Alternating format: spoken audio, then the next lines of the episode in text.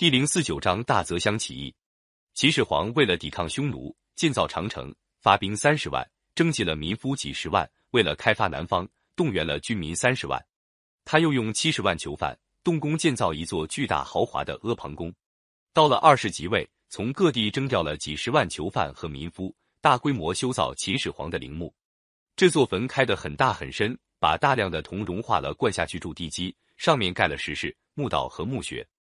二是又叫工匠在大坟里挖成江河湖海的样子，灌上了水银，然后把秦始皇葬在那里。安葬完了，为了防备将来可能有人盗坟，还叫工匠在墓穴里装了杀人的设备。最后竟残酷的把所有造坟的工匠全都埋装墓道里，不让一个人出来。大坟没完工，二是和赵高又继续建造阿房宫。那时候全中国人口不过二千万。前前后后被征发去筑长城、守岭南、修阿房宫、造大坟和别的劳役合起来，差不多有二三百万人，耗费了不知多少人力财力，逼得百姓怨声载道。公元前二百零九年，阳城的地方官派了两个军官，押着九百名民夫送到渔阳去防守。军官从这批壮丁当中挑了两个个儿大、办事能干的人当屯长，叫他们管理其他的人。这两个人，一个叫陈胜。阳城人是个给人当长工的，一个叫吴广，杨家人是个贫苦农民。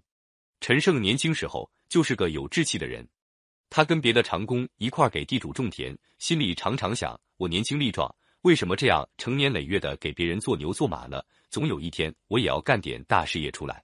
有一次，他跟伙伴们在田边休息，对伙伴们说：“咱们将来富贵了，可别忘了老朋友啊！”大伙听了好笑，说：“你给人家卖力气种地。”打哪来的富贵？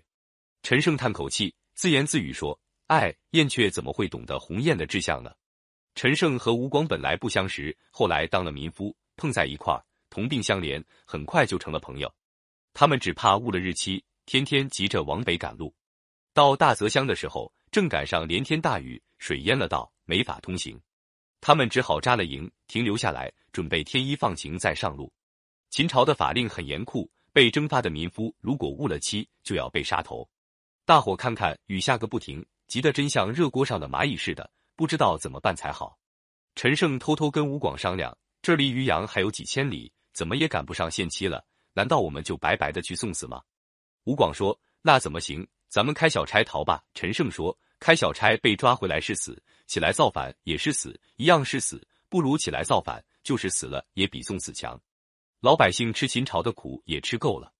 听说二世是个小儿子，本来就挨不到他做皇帝，该登基的是扶苏，大家都同情他。还有楚国的大将项燕，立过大功，大家都知道他是条好汉，现在也不知道是死了还是活着。要是咱们借着扶苏和项燕的名义号召天下，楚地的人一定会来响应我们。吴广完全赞成陈胜的主张，为了让大伙相信他们。他们利用当时人大多迷信鬼神，想出了一些计策。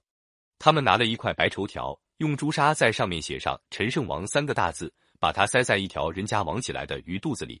兵士们买了鱼回去，剖开了鱼，发现了这块绸子上面的字，十分惊奇。到了半夜，吴广又偷偷的跑到营房附近的一座破庙里，点起篝火，先装作狐狸叫，接着喊道：“大楚兴，陈胜王！”全营的兵士听了。更是又惊又害怕。第二天，大伙看到陈胜，都在背后点点戳戳的议论着这些奇怪的事。加上陈胜平日待人和气，就更加尊敬陈胜了。有一天，两个军官喝醉了酒，吴广故意跑去激怒军官，跟他们说：“反正误了期，还是让大家散伙回去吧。”那军官果然大怒，拿起军棍责打吴广，还拔出宝剑来威吓他。吴广夺过剑来，顺手啄倒了一个军官。陈胜也赶上去，把另一个军官杀了。陈胜把兵士们召集起来，说：“男子汉大丈夫，不能白白去送死，死也要死的有个名堂。王侯将相，难道是命里注定的吗？”大伙一齐高喊说：“对啊，我们听您的。”陈胜叫弟兄们搭个台，做了一面大旗，旗上写了一个斗大的楚字。大伙对天起誓，同心协力，推翻秦朝。他们公推陈胜、吴广为首领。九百条好汉一下子就把大泽乡占领了。邻近的农民听到这个消息，都拿出粮食来慰劳他们。青年们纷纷拿着锄头、铁耙到营里来投军。人多了，没有刀枪和旗子，他们就砍了许多木棒做刀枪，削了竹子做旗杆。就这样，陈胜、吴广建立了历史上第一支农民起义军，历史上把这件事称作揭竿而起。起义军打下了陈县，陈胜召集陈县父老商量，大家说将军替天下百姓报仇，征伐暴虐的秦国，这样大的功劳应该称王。陈胜就被拥戴称了王，国号叫做张楚。